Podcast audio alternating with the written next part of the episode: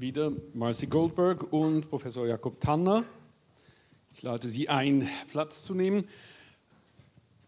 Ich erlaube mir ein paar kurze Worte, äh, um sie vorzustellen. Marcy Goldberg ist gebürtige Kanadierin und hat Film- und Kulturwissenschaft studiert. Seit Ende 1995 lebt sie in Zürich und arbeitet unter anderem als Dozentin für Kultur- und Medienwissenschaft.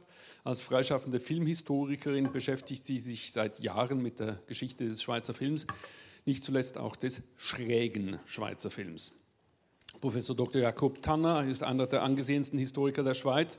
Er war Mitglied der Bergier-Kommission, die 1996 eingesetzt wurde, um eben diese Verflechtungen zwischen der Schweiz und Nazi-Deutschland in den Bereichen äh, der Wirtschaft und des Handels und eben auch letztlich des Kunsthandels ähm, zu durchleuchten. Er hatte sich damals, äh, als er seine Dissertation schrieb, schon mit der Schweizer Kriegswirtschaft befasst und hat sich seither immer wieder mit diesem Thema beschäftigt. In den letzten Jahren hat er sich auch in die aktuelle Diskussion um die Bürle-Stiftung und die problematischen Verquickungen von Waffenhandel und Kunsthandel eingebracht. Äh, die beiden werden zuerst vor allem zu zweit sprechen und nachher werden wir gerne auch das Publikum einbeziehen. Im Publikum ist auch der Schöpfer des Films, Thomas Körfer. Ich hoffe, dass er sich dann doch auch punktuell einbringen kann. Wir sind jedenfalls sehr froh, dass er hierher gekommen ist.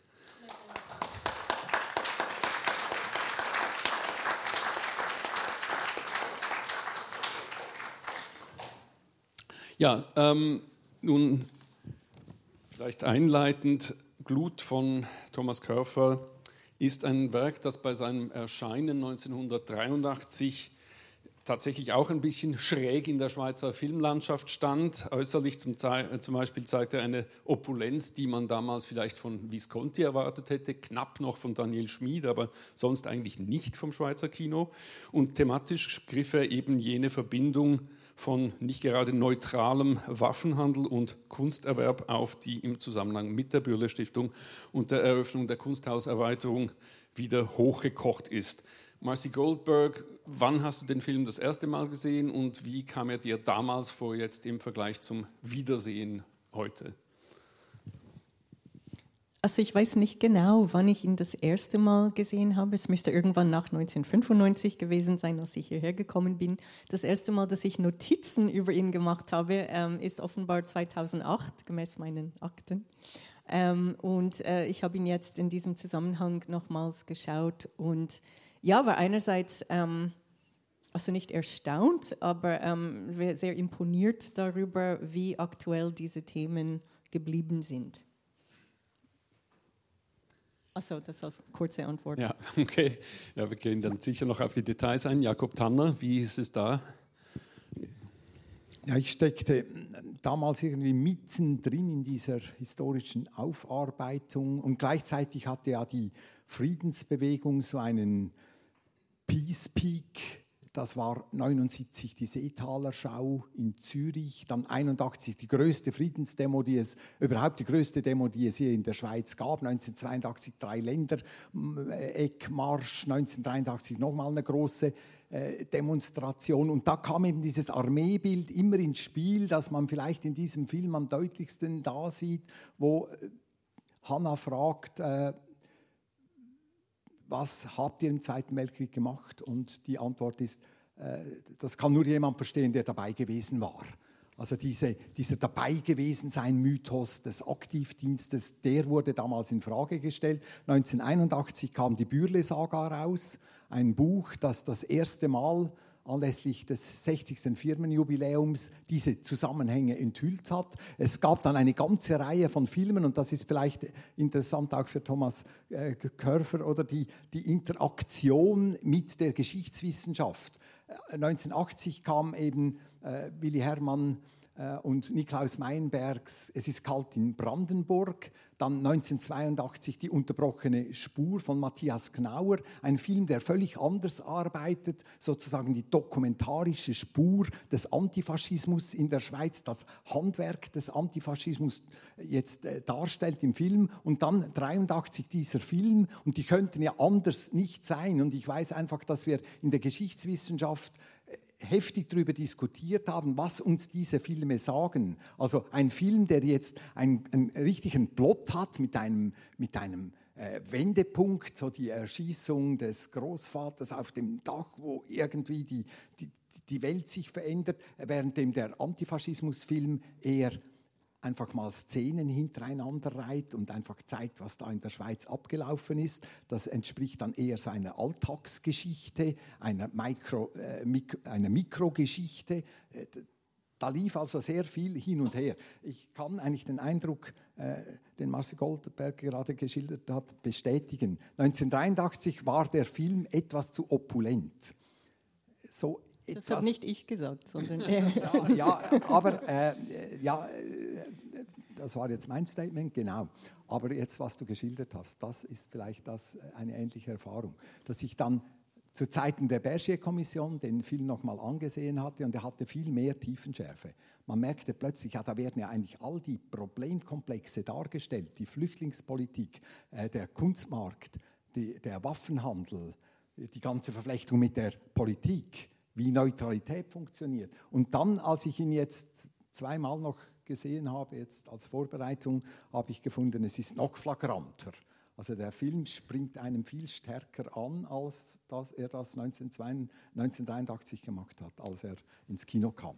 Also ich glaube auch, dass die Kritik sich damals ein bisschen hat von der Oberfläche blenden lassen oder ablenken lassen und die Themen geflissentlich übersehen hat. Aber eben die anderen Filme, die du genannt hast, äh, die viel frontaler, expliziter, nüchterner mit diesen Themen umgingen, ähm, klar, dass auch das war ein Vergleichspunkt und ein Kontrast, äh, der natürlich äh, der Sache nicht geholfen hat. Aber wenn man sich überlegt, wie wurden diese Filme damals rezipiert, einerseits, andererseits eben, was war das Geschichtsbewusstsein, das Selbstverständnis überhaupt in der Schweiz? Also inwieweit haben diese Filme damals etwas ausgelöst, auch die, die expliziter auf diese Themen eingegangen sind?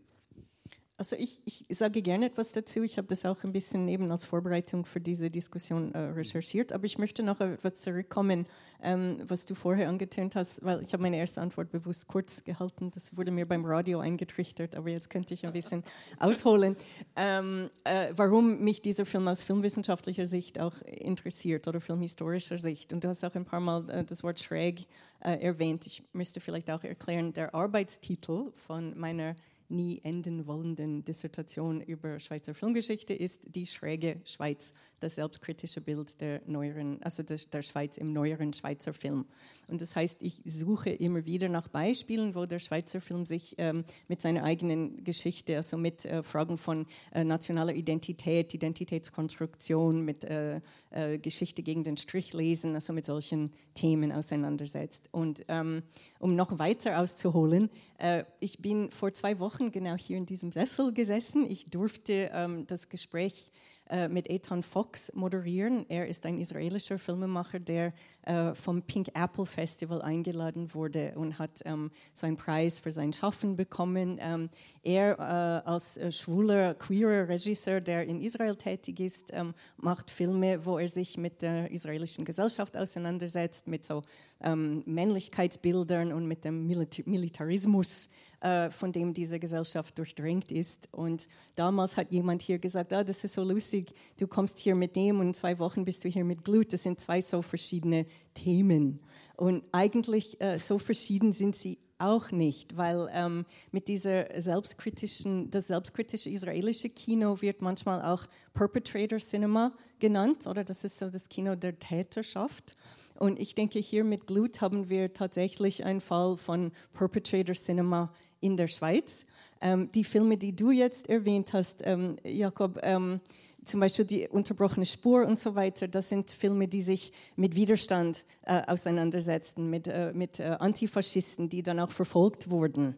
Und ich denke, das ist dann auch wieder ein ganz anderer Blick als ein Film, der so aus der, wie soll man das sagen, großen äh, Bourgeoisie gemacht wird, um ein selbstkritischen Bild auf diese Generation der Väter zu werfen. Und das ist, ähm, das ist wieder etwas ganz anderes. Und diese ähm, also Auseinandersetzung mit der Vatergeneration äh, war sehr typisch für die Filme der 1980er Jahre, aber eben sehr oft mit einer ganz anderen Ästhetik als ähm, das, was hier äh, praktiziert wurde. Ja, und das ist äh, sicher so, dass die auch die Geschichtswissenschaft ja immer einen Perspektivenwechsel vollziehen muss. Zum einen gilt es, Herrschaft zu kritisieren durch die Aufarbeitung der Vergangenheit. Und da braucht es eben ein Wissen, wie das Bürgertum in der Schweiz funktioniert, wie es vernetzt ist. Es braucht ein Wissen darüber, wie man im Zweiten Weltkrieg Waffen exportiert. Da braucht es zum Beispiel die Unterstützung des Bundes, weil es braucht ja Devisen. Das muss irgendwie mobilisiert werden. Da ist dann die Clearing-Milliarde wichtig, eine Milliarde Franken, die der Bund einfach reinschießt, damit diese Waffenexporte reibungslos finanztechnisch laufen können und Bürle rasch zum reichsten Mann der Schweiz wird. Blick nach oben, Kritik und gleichzeitig haben wir immer das Gefühl, äh, ja, dieser Blick, das kann es ja nicht sein. Es gibt ja noch eine Gesellschaft. Da ist sehr viel gelaufen. Da gab es Leute, die sind hohe Risiken eingegangen, um im Widerstand tätig zu sein. Äh, der Untertitel von, äh, vom Film äh, Es ist kalt in Brandenburg heißt Hitler töten. Das war ein Schweizer, der hat gefunden, man muss diesen Tyrannen ermorden, dann können wir vielleicht die Geschichte stoppen. Er hat es nicht geschafft. Er wurde selbst ermordet 1941 äh, durch, durch die, die, äh, den Nazi-Volksgerichtshof äh, zum Tode verurteilt. Äh, da, haben wir, da haben wir dann eine, eine, einen ganz anderen Blick. Das sind alle diese Spuren, diese vergessenen Spuren. Die unterbrochene Spur ist ja eigentlich eine Art Spurensicherung, was in der Geschichtsschreibung damals eine ein sehr wichtige methodische Vorgehensweise war, um, um einfach all das, was es in der Gesellschaft an Widerständigkeit, an Gegnerschaft, an Opposition, an Protest auch gab, um das ja auch, auch wieder sichtbar zu machen als Teil einer, einer Geschichte der Schweiz in grenzüberschreitenden Zusammenhängen, weil gerade äh, die, eben diese beiden Filme eigentlich auch Filme sind, die immer über die Grenze hinaus spielen. Also du sagst vergessen, ich würde sagen eher verdrängen. Mhm. Ähm, oder sogar ähm, ganz bewusst äh, verbieten. Und der Film, also Hitler töten, das ist auch ein interessantes Beispiel. Dieser Maurice Bavot, also der aus katholischer Überzeugung als ehemaliger Seminarjunge äh, gefunden hat, er müsste Hitler töten, damit der Weltfrieden äh, zurückkommen kann. Und er wurde äh, von den Nazis äh, hingerichtet mit Unterstützung der damaligen Schweizer Botschaft in, in Nazi-Deutschland. Und ähm, es gab keinen Versuch aus der Schweiz, äh, irgendwie ihn, äh, äh, ähm, dass er zum Beispiel zurück in die Schweiz hätte dürfen, um hier äh, eine Haftstrafe abzusitzen oder dass man versucht hätte, ihn irgendwie äh, zu retten oder nach dem Krieg auch zu rehabilitieren. Das hat ähm, sehr lange gedauert. Und was der Film zeigt, 1980, ist, wie viel Mühe die Schweiz damals noch hatte, sich überhaupt mit diesem Thema auseinanderzusetzen. Und ich denke, das ist auch das Klima, das ist so die, die Mentalität oder die Stimmung, äh, die man auch sehr gut spürt äh, in, in, in, in Glut. Und was beide Filme machen, die thematisieren auch diese Wehrschau, äh, die ungefähr in der Zeit stattgefunden hatte, wo die Schweiz sich im Kalten Krieg dann also militärisch auch ähm, sich gebrüstet hat ähm, und also überhaupt nicht selbstkritisch in dem Sinn, sondern ähm, einfach so äh, Waffenlieferant sein äh, als, als gute Sache äh, oder auf jeden Fall als etwas, worauf man stolz sein könnte. Ich denke heute, ich meine, die Geschäfte finden nach wie vor statt, aber man redet ein bisschen anders darüber oder es gibt so ein, eine andere ähm, Öffentlichkeitsarbeit rundherum. Ähm, aber diese, diese, diesen Kontrast äh, oder der fehlende äh, die fehlende Selbstkritik, die in beiden Filmen thematisiert wird. Einerseits ähm, ein Unvermögen, ähm, sich mit der eigenen Geschichte im Zweiten Weltkrieg umzugehen und dann gleichzeitig das Nicht-Hinterfragen der Waffengeschäfte in der damaligen Zeit. Also die zwei Sachen passen sehr gut zusammen äh, in, in dieser Stimmung der 80er Jahre, würde ich mal behaupten, auch wenn ich hier nicht gelebt habe und vielleicht nicht das Recht habe, das zu sagen. Vielleicht einfach eben das Wort verdrängen. Äh, es gab ja, äh, immer mal wieder so offizielle Versuche, die Geschichte aufzuarbeiten. Also Edgar Bonjour war wohl der Erste, der diesen offiziellen Auftrag erhielt und dann eben die unabhängige Expertenkommission, die Bergier-Kommission dann äh, 96 und trotzdem, also das Bewusstsein der Breit, in der breiten Bevölkerung, inwieweit hat sich das überhaupt beeinflussen lassen? Einerseits von diesen offiziellen Untersuchungen und Berichten, andererseits von dem, was die Kultur dabei gesteuert hat.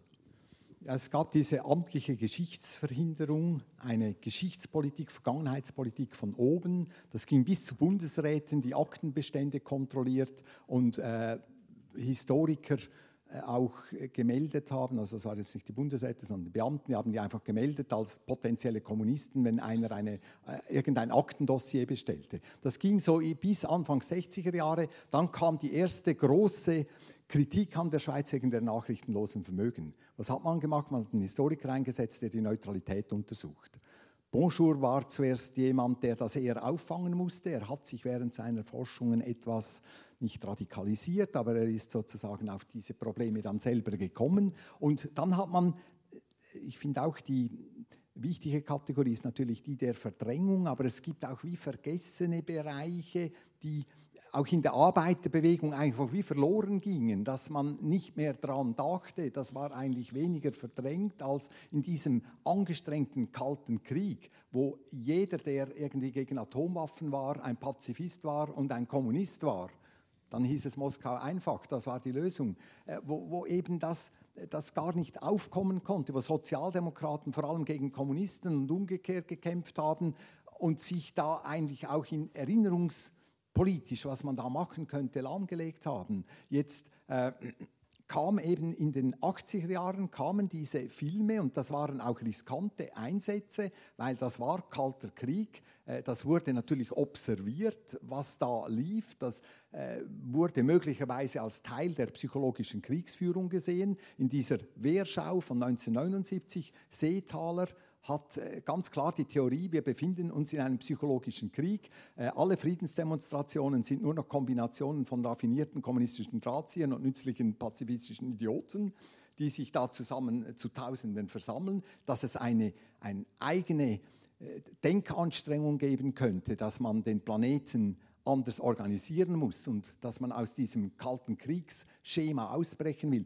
das lag jenseits des Vorstellungshorizontes und ich kann mir vorstellen, dass äh, gerade auch Filmautoren da unter schwierigen Bedingungen ihr Geld für diese kritischen Filme organisieren mussten. Also es war vorher noch die Frage, ähm, wie der Film damals rezipiert wurde. Und eben, wie gesagt, ich weiß das nur aus meiner Forschung. Ich war nicht da. Es gibt sicher Leute im Saal, die vielleicht auch äh, Persönlicheres zu erzählen haben. Und wir, irgendwann gehen wir dann äh, ins Publikum. Und Thomas Körfer hat sicher auch seine eigenen Erinnerungen. Aber was mir ähm, aufgefallen ist, als ich das jetzt so ein bisschen äh, nachgeschaut habe, ähm, eine sehr wichtige Referenz für mich in meiner Arbeit äh, im Zusammenhang mit Schweizer Filmgeschichte ist Martin Schaub. Oder er war ein einflussreicher Filmkritiker, der vor allem zwischen also 70er, 80er, Anfang der 90er Jahre und Mitte der 90er Jahre aktiv war. Und er hat auch ähm, ein sehr spannendes Buch über das neue Schweizer Kino geschrieben. Das heißt Die eigenen Angelegenheiten. Das ist auch ein Zitat von Max Frisch. Der Laie ist derjenige, der sich in die eigenen Angelegenheiten einmischt. Ähm, und in diesem Buch äh, unterscheidet er auf eine sehr interessante Weise zwischen den Dokumentarfilmen, und den Spielfilmen dieses neuen Schweizer Kinos. Und äh, was ihm aufgefallen ist, und ich denke, das stimmt auch, die Dokumentarfilme waren viel aufmüpfiger auf eine Art. Das hast du auch vorher angetönt. Das waren auch so Oral History, ähm, sehr also ähm, oppositionelle Bewegungen, Hinterfragen von Geschichte. Das sind Leute wie Richard Dindo, Niklaus Meinberg, Willi Herrmann und so weiter. Und dann im Gegensatz dazu gab es die Spielfilme, ähm, für die Martin Schaub den Begriff benutzt hat, die diskrete Charme der Bourgeoisie.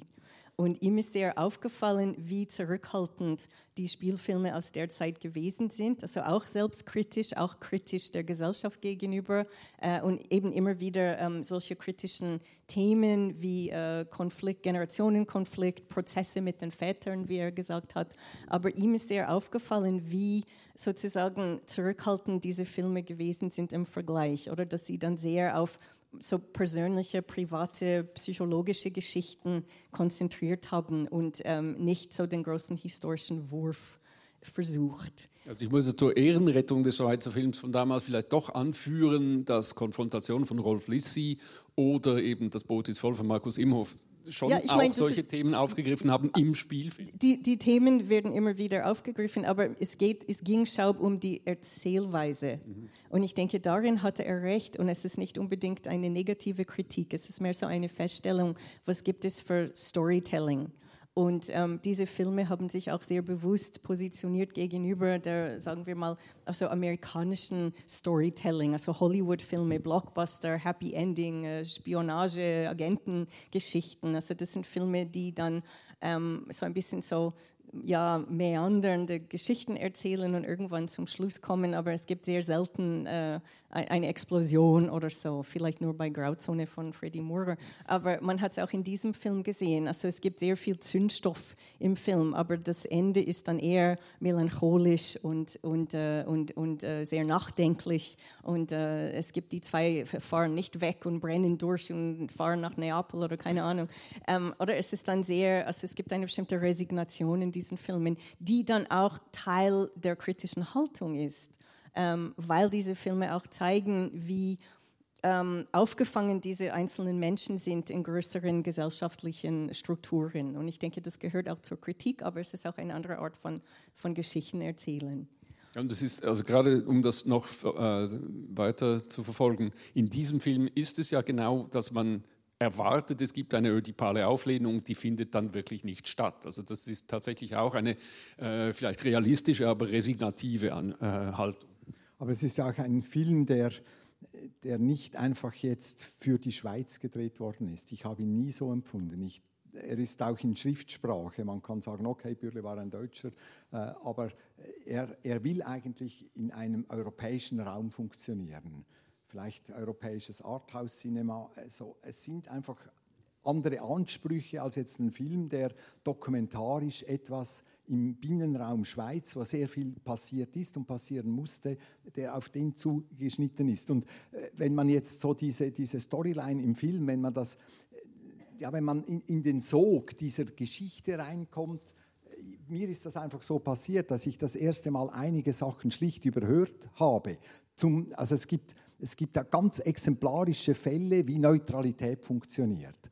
Neutralität ist sozusagen, äh, die Schweiz ist eine Drehscheibe für den Kunstmarkt. Da kommen jetzt Dutzende von Kunstsammlungen in die Schweiz, Kunsthändler auch jüdische, direkt mit dem Leben bedroht in Nazi-Deutschland, kommen in die Schweiz. Die Schweiz wird zum großen Markt. Die Fischergalerie in Luzern ist der größte Auktionator während dieser Kriegsjahre, vermittelt direkt mit Göring-Sammlung. Äh, die liefern die, die, äh, die entartete Kunst und, und, und die liefern äh, so die, die Gemälde aus dem 19. Jahrhundert, die die gerne haben. Die vermitteln da direkt zwischen diesen Nazi-Größen und, und, und der Schweiz. Und jetzt kommt dieser Kirchner, in die Villa und dann kommt dieser Nazi und sagt, äh, ja, er ist eigentlich froh, dass die Schweiz sozusagen dieser deutschen Kunst Zuflucht bietet. Das heißt, das Geschäft wird eigentlich direkt umgedreht in eine Art ja, man könnte dann sagen Widerstandshandlung. Das kennen wir dann nach dem Krieg, als alle kamen und sagten,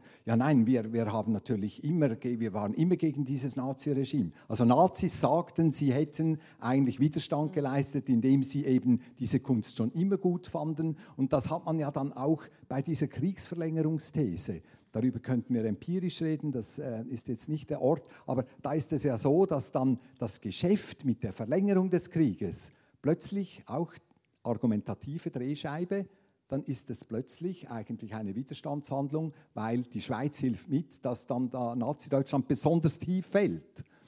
Äh, wenn die, je länger sie den jeden Tag, den sie den Krieg weiterführen, desto ruinierter werden sie am Schluss sein. Die Schweiz hat mitgeholfen. Also man macht eigentlich aus dem Geschäft ein moralisches Argument, mit dem man nach dem Krieg gut dasteht. Und äh, man könnte sagen, so funktioniert Neutralität. Das hat äh, im, im Film drin einige sehr spannende Szenen, die das zeigen, aber man, man darf sich also man muss, man muss wie den Plot durchbrechen und in diese einzelnen Dialoge rein, was bei der ersten Visionierung für mich schwierig war. Ich habe da vieles eigentlich äh, über, übersehen, weil, weil er einem so einfängt, eben mit dieser, mit dieser, mit dieser äh, opulenten Bildsprache, würde ich mal sagen. Aber gell, man müsste auch anmerken, trotz dieser Deutlichkeit, wie äh, die ähm, ideologische Rechtfertigung im Film auch äh, präsentiert wird, das Wort Jude wird im Film nicht ausgesprochen. Kein einziges Mal. Und nicht einmal, als das Mädchen quasi ihr Coming-out macht und sagt, sie sagt, ich bin Ähm, und Es ich kommt denke, einmal. das ist, aber das, Es kommt einmal, äh, das ist eine Judenschule oder ja, ja, genau. Als- es kommt nur einmal, aber in einem anderen ja, Zusammenhang. in einem eigentlich antisemitischen Zusammenhang. Ja. Genau, aber nicht, also real existierende Juden werden nicht genannt. Und auch die Problematik, auch ähm, als der äh, äh, britische äh, Botschaftsmensch äh, dann seine Rede hält und er, redet von, also er erklärt, wie die KZs funktionieren und mit dem Zyklongas und so, aber das wird alles so ohne, es werden Menschen, es werden polnische Menschen. Ähm, und, und ich denke, das ist genau ein Beispiel für diese Diskretion, äh, die Martin Schaub äh, angesprochen hat in seinem Text, dass es werden Sachen angedeutet, alle im Publikum wissen, wovon die Rede ist, aber es wird nicht ganz klar an, angesprochen in dem Sinn. Ähm, und was, was äh, hat jemand etwas zu melden? No. Nachher, Sie kommen sicher. Ähm, die, die, ich habe auch gesehen ähm, im historischen Lexikon des Schweizer Films, im Eintrag für Glut, ähm, wird auch ähm, äh, zusammengefasst, wie die damalige Rezeption gewesen ist. Und es wird behauptet, ähm, dass die meisten ähm, Kritiker, ich sage nicht Kritikerinnen, weil es damals tatsächlich Kritiker gewesen sind, ähm, dass äh, vor allem ähm, hat man sich mit der Filmsprache auseinandergesetzt und mit den Dekors und mit der Schauspielführung und so weiter. Und es gab sehr wenig Debatte offenbar äh, zu den historischen Themen. Und es gab sogar damals 1984 äh, einen Artikel von Jean Perret, wo er so eine Übersicht gemacht hat. Er hat geschaut, was wurde alles über diesen Film geschrieben in Filmkritikerkreisen und hat auch bemängelt, dass nur die wenigsten sich mit der historischen Darstellung auseinandergesetzt hatten und die meisten wollten mehr über also die, die, die Machart, die Dekors, den Stil und so weiter des Films. Und ich frage mich, ob das unter anderem damals so gewesen ist, weil die Thesen des Films einfach von allen akzeptiert wurden oder ob man sie dann eher mehr verdrängen wollte.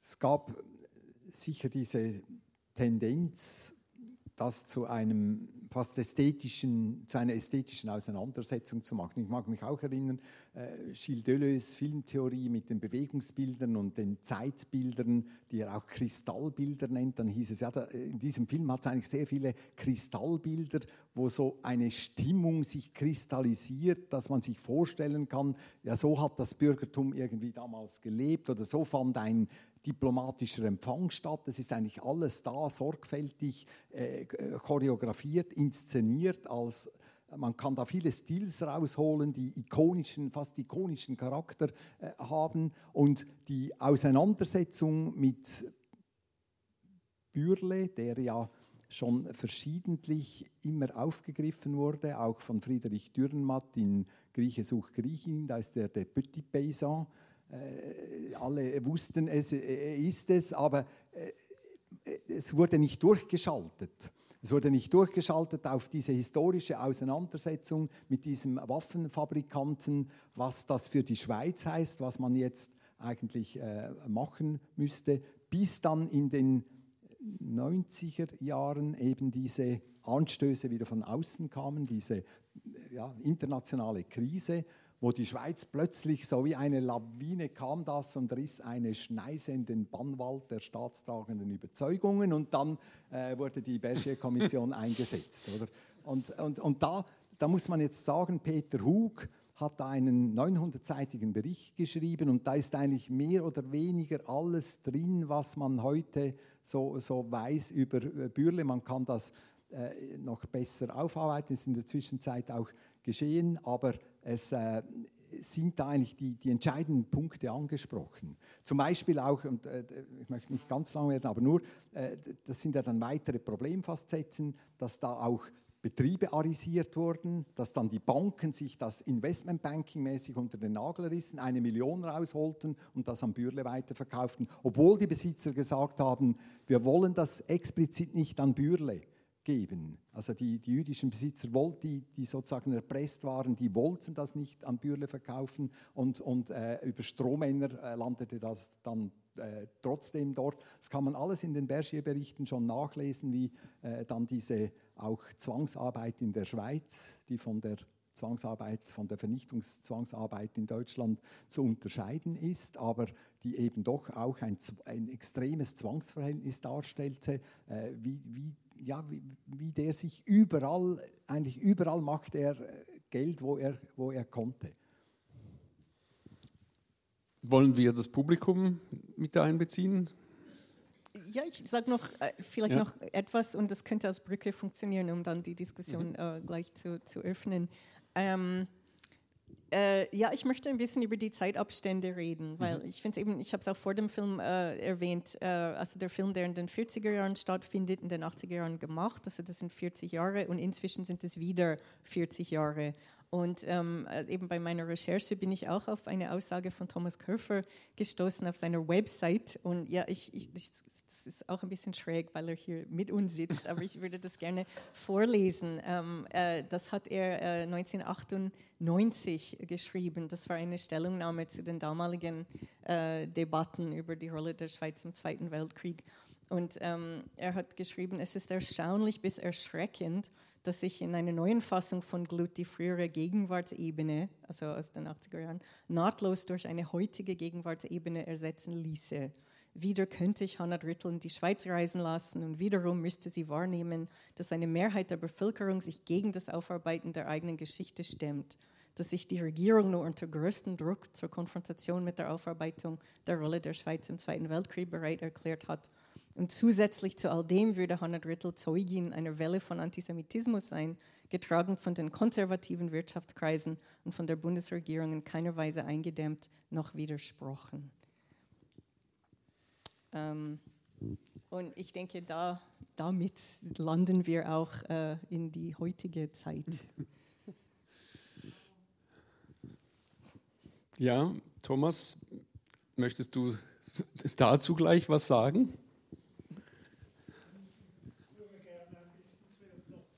Okay. Gibt es andere Fragen und Kommentare aus dem Publikum? So, jemand hat vorher aus dieser Ecke ein bisschen gemunkelt, war das nicht? Moment. Ich fand das sehr spannend, was ihr angesprochen habt, wieso der Film damals und ich würde da das, die Analyse von Jean Perret aus meiner Erinnerung absolut bekräftigen. Er, der Film hat damals nicht die Diskussionen ausgelöst über die Themen, die er angesprochen hat, die man hätte erwarten können. Und andere Filme haben vielleicht mehr Diskussionen ausgelöst. Und ich fand es spannend, dass ihr die Frage gestellt habt, liegt es auch an der Form? Tatsächlich einer der Filme, der mehr Diskussionen ausgelöst hat. Das Boot ist toll, ist ja sehr viel konventioneller erzählt. Das würde diesen Verdacht bestätigen.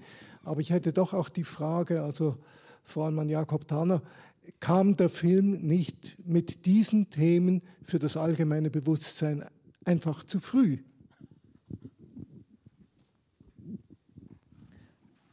Er war tatsächlich früh. Ich meine, es hat Auseinandersetzungen mit Bürle mehrere gegeben. Es hat überhaupt keine Auseinandersetzung gegeben am Anfang des Kalten Krieges über die Lieferung einer Viertelmillion Pulverraketen direkt ins Korea-Kriegsgebiet. Da haben Bundesräte, gerade auch katholisch-konservative, mitgestimmt und, und, und das ermöglicht. Äh, inzwischen äh, weiß man auch, dass Bürle wirklich gefälscht hat. Er hat also Betrug begangen. Er hat äh, Exportdokumente so geschrieben, dass die Bundesbehörden den Eindruck haben könnten, konnten, das geht jetzt wirklich nach Argentinien. Dabei ging es nach Indien in eine Kriegszone. Äh, also das war wirklich, äh, das war wirklich ganz klarer Rechtsbruch und Betrug. Und das hätte man eigentlich aufdecken können mit etwas mehr äh, ja, für das haben wir auch einen, Beamtenapparat, aber da wollte niemand irgendetwas davon wissen. Und dann kam diese, diese Biafra-Affäre wo äh, Schweizer Rohkreuzflugzeuge vom Himmel geholt wurden durch Bürle-Kanonen, die illegal exportiert wurden in diesen Bürgerkrieg. Und das hat dann zur Waffenexportinitiative geführt, äh, Waffenverbots-Exportverbotsinitiative, äh, die 1972 ganz knapp gescheitert ist. Es gab einen riesen Effort dagegen und ganz knapp konnte man das nochmal wenden. Also da gab es durchaus eine heftige Auseinandersetzung mit, mit, diesem, mit diesem Dieter Bürle, mit dem Sohn, der sich natürlich anders entwickelt hat als der Sohn von Herrn Korb. Äh, und dann in den 80er Jahren kam das von der Geschichte her.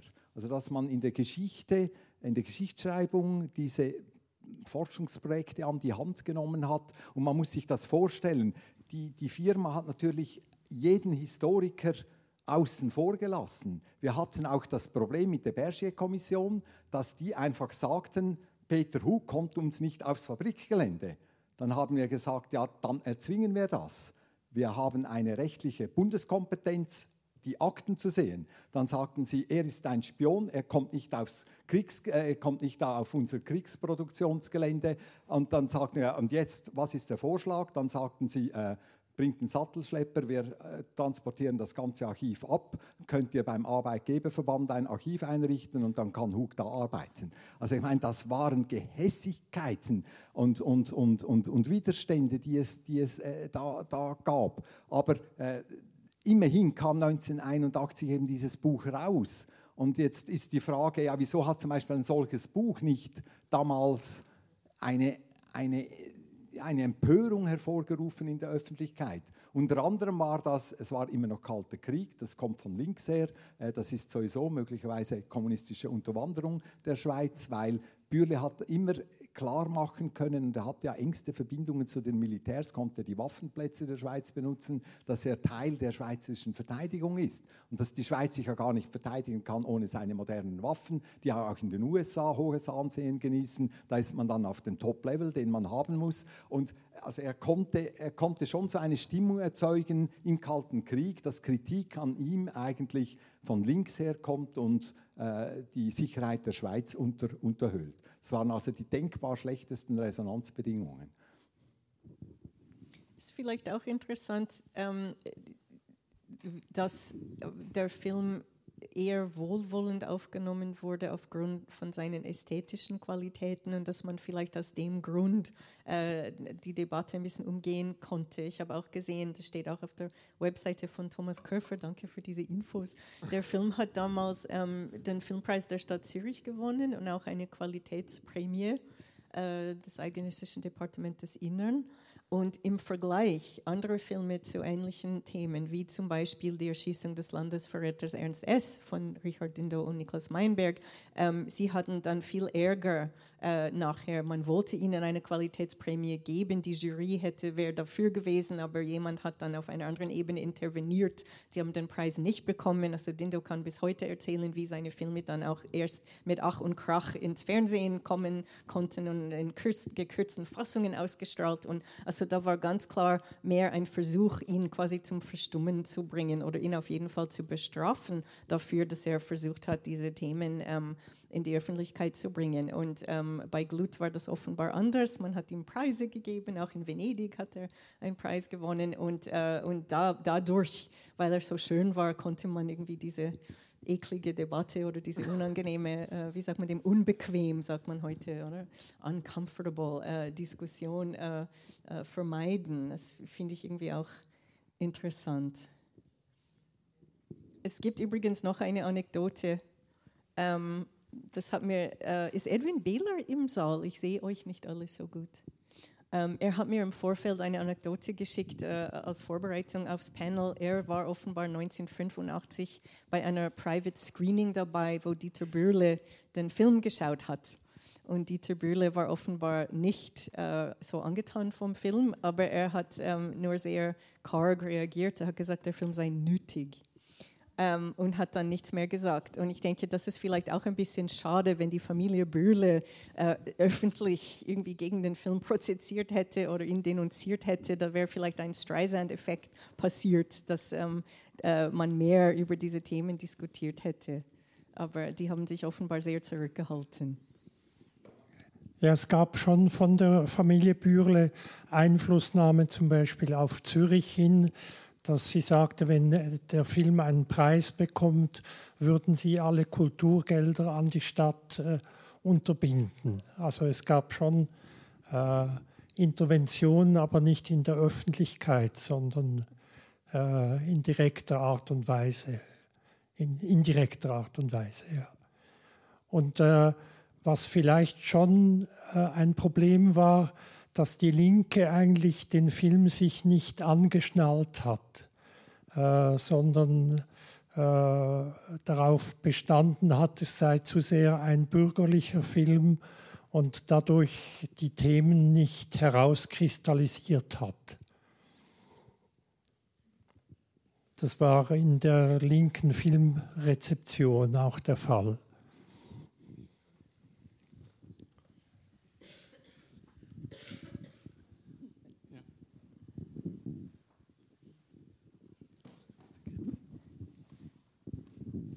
Ich hätte eine Frage an den Regisseur selber. Haben Sie sich irgendwie an, die, ähm, an Andrzej Wadia zum Beispiel orientiert, weil die Bilder mich doch an das polnische Kino erinnert haben oder ist das Zufall?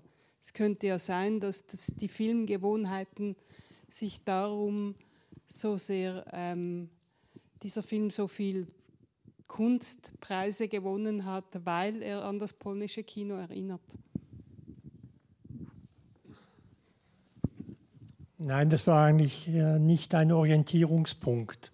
Vielleicht, dass äh, die Christina Janda, die sonst in den polnischen Filmen spielt äh, und dort Hauptrollen spielt, ein wenig diesen Eindruck auch hinterlassen hat.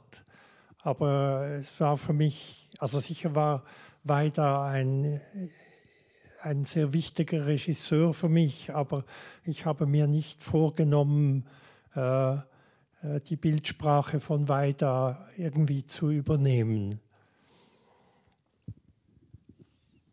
Ich, darf ich auch eine Frage an Thomas Köfer stellen, während das Mikrofon in seiner Nähe bleibt? ähm, weil mich interessiert das auch. Ich habe in verschiedenen Interviews gelesen, der Film sei autobiografisch ähm, also ich erlaube mir das du, weil das in der Filmbranche so ist. Ähm, du hast das ein paar Mal gesagt, der Film sei autobiografisch, aber du bist natürlich viel zu jung, um äh, diesen Jungen gewesen zu sein. Äh, wie, wie meinst du das, wenn ich fragen darf?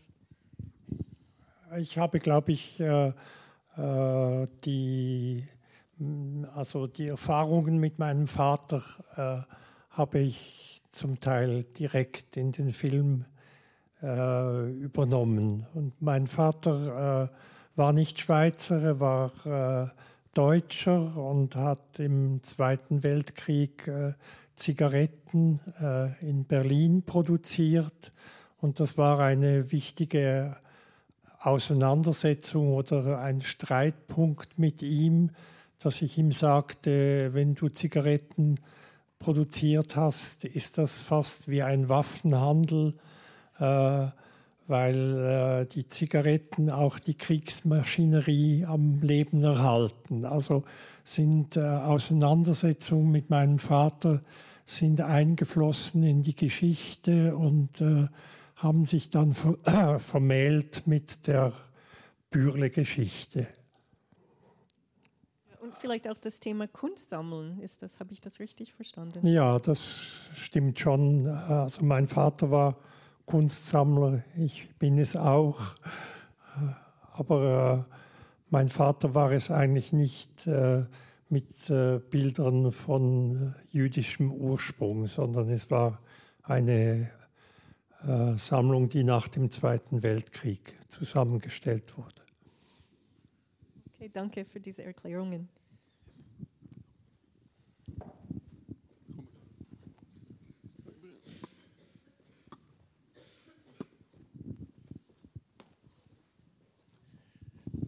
Ich möchte zwei kleine Anmerkungen machen, weil viel die Rede war von opulenter Bildsprache. Ich finde, es ist ein herausragender Schauspielerfilm durch einen außerordentlichen Cast und durch eine subtile, genaue Schauspielerführung, wie man sie auch nicht so oft sieht, oft in langen Einstellungen. Ähm, das Zweite, ähm, du erforscht die, die Geografie des Schweizer Filmes. Ich finde in diesem Film, und das mochte ich eigentlich sehr, klingt eine Art von Zynismus manchmal an, würde ich es nennen, die man vielleicht unschweizerisch nennen könnte. Für mich sind diese ganzen Passagen etwa mit dem deutschen Botschafter eben nicht aufklärerischem Gestus, sondern eine Art von zynischem Blick, den ich außerordentlich gemocht habe.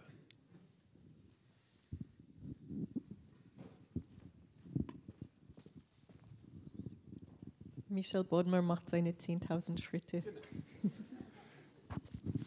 Ähm, Marci, äh, eine Bemerkung äh, zu vorhin, als, als dich so gewundert hast, dass äh, die Erschießung des Landesverräters Ernst S. von Dinder Meyenberg äh, und dann eben Glut, dass das so unterschiedlich rezipiert wurde. Also der Aufruhr, den äh, der Film von Dinder Meyenberg verursacht und Glut.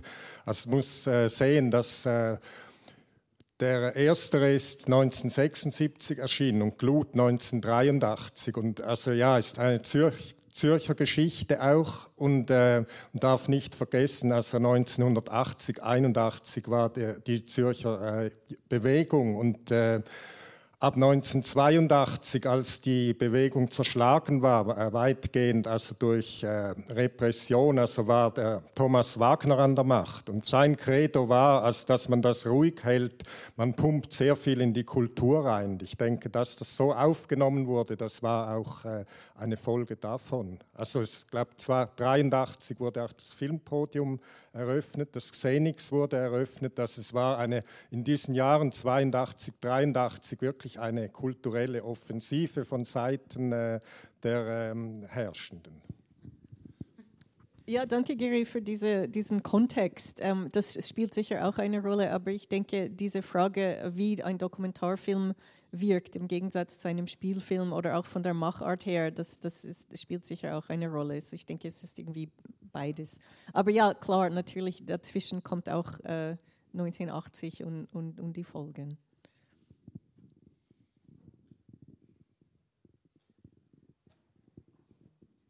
Weitere Stimmen aus dem Publikum?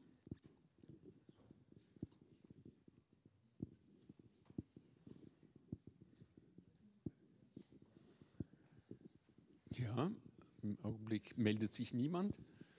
Ja, habt ihr noch ein Schlusswort? Also wir können natürlich auch nachher noch im Foyer weiter diskutieren. Ähm,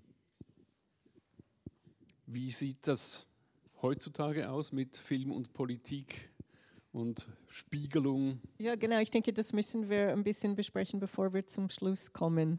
Ähm, es ist auch so, dass äh, im äh, 1997 wurde der Film äh, wieder im Kino Nord-Süd gezeigt, auch äh, als Folge oder als Beitrag zur angehenden Debatte damals über die Rolle der Schweiz im Zweiten Weltkrieg. Und dass der Film jetzt wieder gezeigt wird, ist auch kein Zufall. Und äh, lass uns ein bisschen über die Gegenwart reden. ein, ein zentraler Punkt, den ich einfach immer wieder als besonders auch faszinierend, aber auch schwierig betrachtet habe. Man hat so eine Generation von Studierenden, die kommen aus Mittelschulen, haben ein bestimmtes Bildungsniveau, auch in Geschichte, meistens nicht hervorragend. Äh, dann äh, durchlaufen sie universitäre Ausbildung, die ist sehr disparat. Äh, weil da gibt es unterschiedlichste Kurse und Angebote und dann schreiben sie eine Litzarbeit und man hat das Gefühl, ein großer Teil hat jetzt wirklich was begriffen und dann kommen zehn Jahre später neue Studierende und man hat das Gefühl, man muss wieder völlig von vorne anfangen. Äh, man ist zum Teil entsetzt, dass sie fast nichts über den Zweiten Weltkrieg wissen, äh, die Rolle der Schweiz schon gar nicht. Und dann, äh, zehn Jahre später ist es ja wieder so. Das heißt, äh, die Gesellschaft entwickelt sich eben, die äh, Geschichte ist nie zu Ende, es gibt keinen Schlussstrich und die Frage, wie wir die Erinnerung an diese Schreckenszeit des 20. Jahrhunderts aufrechterhalten, wenn keine Überlebenden mehr da sind, die als Zeugen dieser Taten stehen, unter völlig anderen medialen Bedingungen auch, wo ein zum Beispiel ein Dictator-Film von Charlie Chaplin gar nicht mehr möglich wäre, weil da ja dauernd Sachen gemacht werden, die, äh, wenn sie ins Internet kommen, äh, einen Menschen verunmöglichen. Also er hätte ja gleich zusammenpacken können unter heutigen Bedingungen. Das sind einfach auch andere Kommunikationsbedingungen. Und das finde ich, das finde ich ist eigentlich die große Herausforderung, äh, dass wir ja nicht sagen können, die Schweiz hat nichts dazugelernt. Ja, wer ist die Schweiz? Das ist ein, eine sehr disparate Gesellschaft. Ein Viertel hat keine Staatsbürgerschaft, kommen aus ganz anderen Kontexten, haben irgendwie auch andere Probleme als jetzt die Geschichte der Schweiz im Zweiten Weltkrieg. Wie halten wir solche, wie halten wir solche Ereignisse präsent? Und da sind so die, die, äh, solche Medienereignisse, dass ein Film herauskommt, das ist eben eine Art Attraktor. Wenn das sehr viele Leute sehen, dann passiert was wieder intergenerationell, werden zum Teil auch die Jungen wieder auf einen ich würde sagen, Reflexionsstand gebracht, wo man dann das weiter diskutieren kann. Wenn das fehlt, könnte die Erinnerung einfach auch mal abbrechen. Aber gell, das Ding ist, diese Phänomene haben nicht nach dem Zweiten Weltkrieg aufgehört. Und ich meine, dass die Sensibilisierung der jüngeren Generation für Geschichte ist das eine. Ähm, ich darf auch unterrichten und ich mache es auch gern, aber manchmal kommen auch so ein bisschen schräge äh, Fragen, zum Beispiel, äh, was ist passiert mit der Fernsehberichterstattung im Ersten Weltkrieg, warum sehen wir die Bilder nicht? Also das gibt ja schon eine bestimmte Verflächung manchmal, aber ähm, ich, ich denke, es ist einfach, äh, ein bisschen auf die jüngeren Generationen zu hauen, aber äh, für mich ist mehr die Frage, ähm, du hast äh, vorher diese Waffeninitiative von 1972 ja. erwähnt, knapp abgelehnt mit so viel. Es gibt so eine ganze Liste, knapp abgelehnt und äh, bis hin zur Konzernverantwortungsinitiative äh, gerade äh, im vergangenen Jahr. Und ich denke, das für mich, das beschäftigt mich schon mehr. Dass, ähm, es ist nicht nur die Frage, ich meine, warum? Also mein Vater hat in, mit der Mittelschule Geschichte unterrichtet, das hat mich sehr geprägt. Und äh, die, der, seine Devise war immer, oder wir lernen Geschichte, damit wir die Gegenwart besser verstehen. Und ähm, dass, dass äh, die Frage der Verantwortung der Schweizer Konzerne in der heutigen Zeit wäre für mich das Ziel und nicht unbedingt einfach sich als Nerd äh, in der Geschichte zu wühlen, aber es Spaß macht, obwohl es auch Spaß macht. Ähm, und ich frage mich auch im Zusammenhang mit dem, mit dem Kunsthaus, und ich weiß nicht, ob es Vertreter oder Vertreterinnen im, im Saal gibt, ähm, dass sie sich so überraschen ließen von den Reaktionen, ähm, die jetzt auch eingeschneit sind, ähm, als die Sammlung eröffnet wurde äh, vor kurzem und ähm, dass die Schweiz sogar die zweifelhafte Ehre bekommen hat, im New York Times und in ganz vielen ausländischen Zeitungen auch erwähnt zu werden mit diesem äh, kontaminierten Museum. Ähm, ich denke, das ist mehr das, was mich erstaunt, als, als dass die Mittelschüler vielleicht ein bisschen so nicht im Griff haben. Äh, das, ja, ja. ja, es sind weniger die Mittelschüler, äh, die Mittelschulquote in der Schweiz ist ja sehr niedrig, als jetzt die, die, die gesamte die Sozialisation der jungen Generation. Ich glaube, an den Mittelschulen, da bekommen sie was mit, aber eine Dissertation über die Rezeption des Bergier-Berichts, die vorliegt, die hat einfach gezeigt, dass es in Familienpanels plötzlich eine Diskussion gibt, wo nicht mehr auseinandergehalten werden kann, wer die Opfer und wer die Täter sind. Dass die plötzlich diskutieren, ja, wer, wer war jetzt da, wer hat wem äh, etwas weggenommen.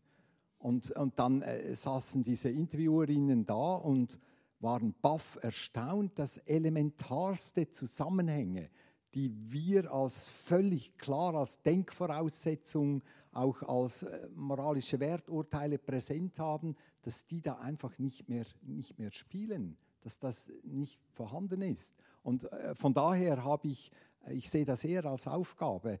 Äh, ich sehe das als multimediale Aufgabe, immer wieder Medienereignisse zu erzeugen. Und wir sind gerade in einem, was sehr nützlich ist, um auch ein Bewusstsein zu schaffen für diese Problematik. Aber eben, also das ist zweifellos eine Baustelle. Aber die andere Baustelle, die jetzt am Heimplatz ist, also das sind erwachsene Menschen, die äh, auch im Erwachsenenalter gewesen sind, als die Berger-Kommission ihre Arbeit gemacht hat. Und, und, und rum, also ich weiß nicht, hast du eine Erklärung dafür, warum jetzt mit so viel so Empörung, Überraschung und Vorbereitetheit äh, jetzt darauf reagiert wurde? Oder hättest du auch Vorschläge, ich meine, die Bilder, die möchten wir natürlich sehen. Die Kunst, die kann nichts dafür. Ähm, das ist, glaube ich, nicht das Problem, dass wenn die Werke in der Schweiz sind, dass man sie ausstellt. Ähm, aber es ist mehr also Fragen von Provenienz, von, von, von, äh, von Verantwortung, von, von Geschichtsbewusstsein und so weiter. Und wenn es dann heißt, ja, im Foyer gibt es so eine kleine Installation dazu, ist es wie doch also ja, ganz kurz, Simon Erlanger hat in Tacheles einen Beitrag veröffentlicht, wo er sagt, das ist ein Zürcher Problem. Zürich hat einfach die ganze Geschichtsforschung der letzten 20 Jahre völlig verpasst. Und, und jetzt sind sie erstaunt, dass es da irgendwo äh, ein Problem gibt. Man kann das so als, als Lokalsyndrom sehen und sagen, jetzt ist sozusagen äh, eine, eine europäische, eine internationale Ebene reingezogen worden und jetzt bewegt sich auch plötzlich was was sich bewegt, wird sich weisen. Ja, genau. Wie soll es weitergehen? Also, wenn es nach dir ging. Ja, wir, wir, also wenn ich da persönlich angesprochen bin, haben ehemalige Mitglieder, Mitarbeitende, das kam von den Mitarbeitenden her, die haben das lanciert, gesagt, jetzt müssen wir da äh, einfach in die, in die Offensive und nochmal klarstellen, dass als wir 97, 98 bei Bürle vorbeigingen, die einfach sagten, es gibt keine Bestände, wir haben nichts. Die Bergische Kommission hat diskutiert, machen wir einen Polizeieinsatz, schicken wir einfach äh, ja, Hausdurchsuchung, aber welches Haus? Und Schweizer Recht endet an der Grenze. Und es gibt viele Immobilien in Deutschland, da kommen wir ja gar nicht hin. Dann haben wir äh, gesagt, es gibt ja große Bestände auch im Bundesarchiv, haben wir aufgearbeitet und es gibt noch etwa 200 andere Probleme. Äh, das kam dann, kam dann ein dicker Bericht äh, zustande. Aber nachher, 2002, als wir den Betrieb einstellten und keine Finanzen mehr hatten, da kam plötzlich ein Riesenarchiv zum Vorschein in Zürich. Und, und dann gab es noch in der Firma eine Riesenkartei. Und heute sind das Dutzende von Ordnern, die jetzt einfach für diese sogenannte Provenienzforschung zur Verfügung gestanden sind. Und da haben wir gefunden, da können wir nochmal nochmal nachdoppeln. Ich habe das von Anfang an immer erklärt und die Geschichte erzählt, allen, die sie hören wollen, auch, auch, auch Zürcher Behördenmitgliedern gegenüber. Und äh, das nützt natürlich überhaupt nichts, das wird weggesteckt, aber jetzt mit dieser äh, Erklärung, da haben wir drei, äh, drei Forderungen. Erste Forderung ist, dass, dass äh, ein, ein größeres Forschungsprojekt unabhängig jetzt mal diese Provenienzen durchforsten muss. Und zwar nicht so, gibt es noch jemand, der eine Forderung hat, sondern ausgehend von der Tatsache, dass noch nach 1945, das ist vergleichbar mit dem nachrichtenlosen Vermögen, einfach gar keine Anstrengungen unternommen wurden, um irgendwelche Fälle zu identifizieren. Nach dem Holocaust muss man das tun. Viele Berechtigte sind einfach schlicht nicht mehr da. Zweitens, dass wir fordern, was äh, jetzt aber so eine Forderung ist, die plötzlich von überall her merkwürdigerweise geteilt wird, dass der Dokumentationsraum äh, den Anforderungen natürlich nicht genügt. Äh, für mich geht es dann nicht nur um den Dokumentationsraum, sondern ich bin auch der Meinung, wir sollen diese Bilder sehen, aber es muss neben jedem Bild muss stehen, aus welchem jüdischen oder anderen Vorbesitz die sind. Das sind nämlich ganz viele und es soll nicht irgendwie Sammlung Bürle oben stehen. Da haben wir natürlich das Problem, dass der sogenannte Dauerleihvertrag erstens nicht veröffentlicht ist und zweitens von Dauer ist keine Spur, der läuft 2034 aus. Dann kann die Bürle Stiftung frei bestimmen, ob sie irgendwo anders hingeht mit diesen Gemälden. Das ist natürlich ein Problem jetzt der, der äh, Provenienzforschung. Wir können ja nicht die Provenienzforschung jetzt staatlich organisieren und das die Arbeit machen und dann sagen die nachher, äh, Dankeschön, äh, die Bilder sind im Wert noch gestiegen, weil jetzt ist die Provenienz ja geklärt. Und, und, und jetzt gehen wir nach äh, Berlin zum Beispiel wie Flick, wurde ja in Zürich verhindert, Wovereit in Berlin nahm ihn dankend an und das wollen wir auch wieder finden. Also geht es darum, jetzt zu fordern, dass in diesem neuen Subventionsvertrag, den die Stadt abschließt, bestimmte Forderungen enthalten werden. Und die dritte große Forderung ist die, dass ein nationales Gremium her muss. Äh, Washingtoner Abkommen von 98 und Theresienstadterklärung von 2009 sind völkerrechtliche Verpflichtungen. Das ist zwar Soft Law, aber Soft Law organisiert den ganzen Welthandel, den ganzen Bankenbereich. Das ist sozusagen die Form der, der Verrechtlichung des Planeten und, und äh, wir fordern da eine gerechte und faire Lösung. Die kann nicht auf einem engen Verständnis von Rechtsnormen, sondern vom, nur vom Willen beseelt sein, da wirklich eine, eine eben gerechte und faire Lösung anzustreben. Solche Gremien gibt es in den Niederlanden, in Frankreich, in äh, Belgien, also Niederlande wurde gerade eins geschaffen, in Deutschland ist das die Limbach-Kommission, es gibt das in Österreich, die schreiten eben ein. In der Schweiz gibt es nur eine Auf Anlaufstelle beim BAK und diese Anlaufstelle, die sagt, ja, wir haben ja gar keine Fälle. Wenn es mehr gäbe, würden wir ja vielleicht dann auch ein Gremium machen, aber vorläufig brauchen wir das nicht. Aber die ganze Versuchsanlage ist so, dass es ja gar nicht mehr Fälle geben kann äh, damit man arbeiten könnte. Und äh, da, da, sagen wir einfach, wir brauchen dieses äh, nationale Gremium. Das sind die Forderungen, die jetzt im Raum stehen. Die sind nicht von der Berger-Kommission erfunden worden. Eigentlich äh, haben, äh, habe ich ja, das haben verschiedenste andere äh, schon, schon längst gefordert, aber wir haben sie jetzt mal so in, diesen, in dieses Dreierpaket gebracht. Gut, ich glaube, damit ist auch äh, der Ausblick gewissermaßen zur Sprache gekommen. Vielen, vielen Dank, Marcy Goldberg, Jakob Tanner. Ja, danke auch, dass der Film wieder gezeigt werden konnte und vielen Dank, und vielen Dank äh, Thomas, Thomas Kaufer für den Film, ja, für den Film und für den Besuch.